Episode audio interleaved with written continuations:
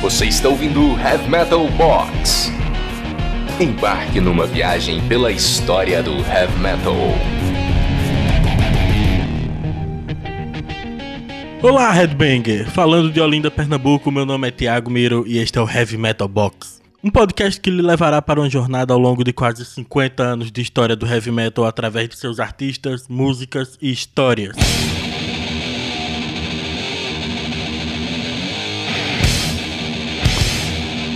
Neste episódio eu falarei de Slayer, falarei de thrash metal, mas principalmente falarei de Angel of Death, uma das músicas mais marcantes da história do heavy metal. Por favor, Araya, grita, meu filho!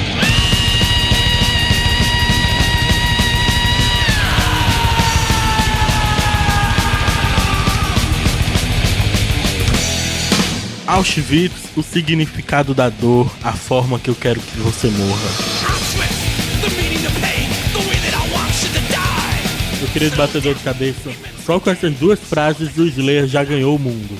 Só que para muitos, não de uma forma positiva.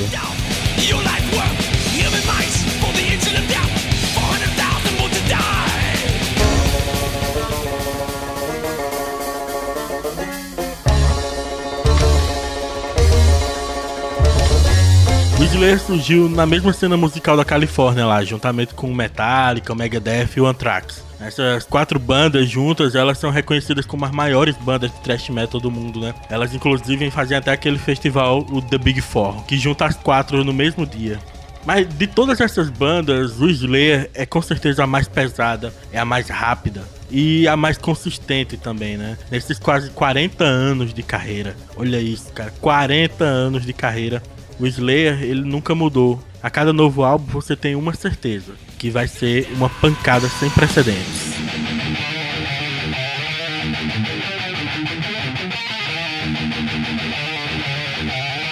E uma outra característica do Slayer também que a gente tem que levar em consideração é que ele é a banda mais dark de todas essas que foram mencionadas.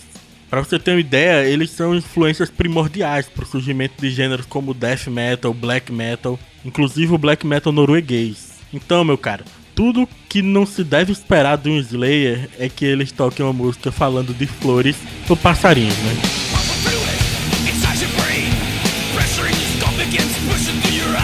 No terceiro disco deles, intitulado Raining Blood, o Slayer ganhou o mundo.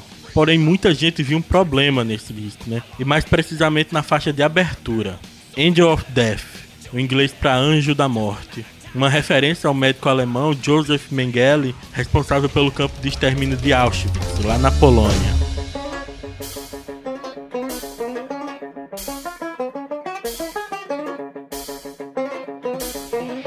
Mengele, que depois da Segunda Guerra Mundial fugiu para a Argentina e acabou morrendo no Brasil no final dos anos 70, praticava experimentos nos prisioneiros usando de violência extrema, sabe?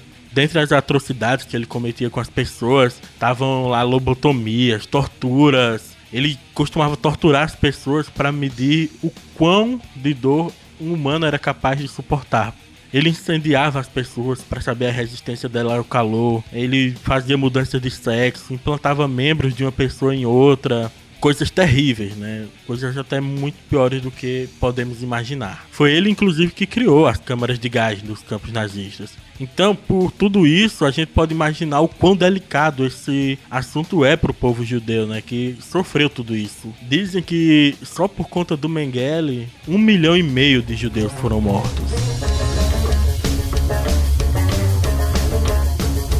E aí veio o Slay em 1983 e abordou esse tema. E claro, abordou de uma forma muito agressiva, como era de se esperar da banda, né? E a comunidade judia não recebeu muito bem. O Raining Blood chegou a ser proibido em Israel. E olha que a cena musical de heavy metal em Israel ela é bem forte. Você tem lá bandas como Orphaned Land, que inclusive eu recomendo que você conheça, né? Uma banda de metal israelense que faz músicas em hebraico.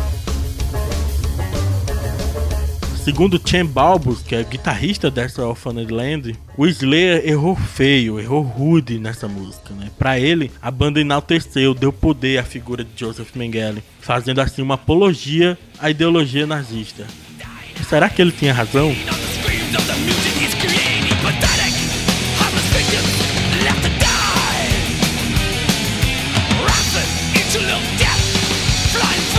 Na minha opinião, óbvio que não. Não houve apologia.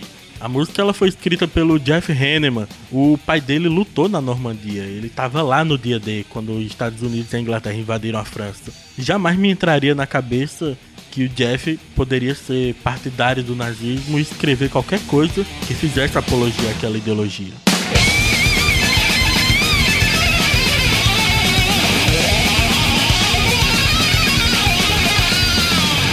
Mas felizmente essa proibição do disco em Israel não durou muito tempo. A justiça israelense liberou novamente a venda do disco sob a alegação de que lembrar o passado é a melhor forma de não cometê-lo novamente. E como muitos jovens queriam ouvir o que Slayer tinha a dizer, então que o passado seja ensinado através do heavy metal. Palmas para a justiça de Israel.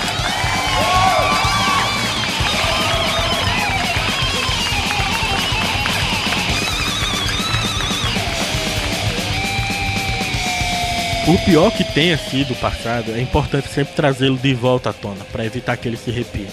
E o Slayer foi magistral nessa missão. Obrigado, Slayer. E aqui eu me despeço desse episódio curtinho. Você gostou? Pô, então assina aí para receber novos episódios assim que eles forem publicados. E se você quiser sugerir algo para ser abordado aqui ou mandar alguma crítica, deixa aí nos comentários ou envie um e-mail para contato@heavymetalbox.com.br. Obrigado por ouvir e até o próximo.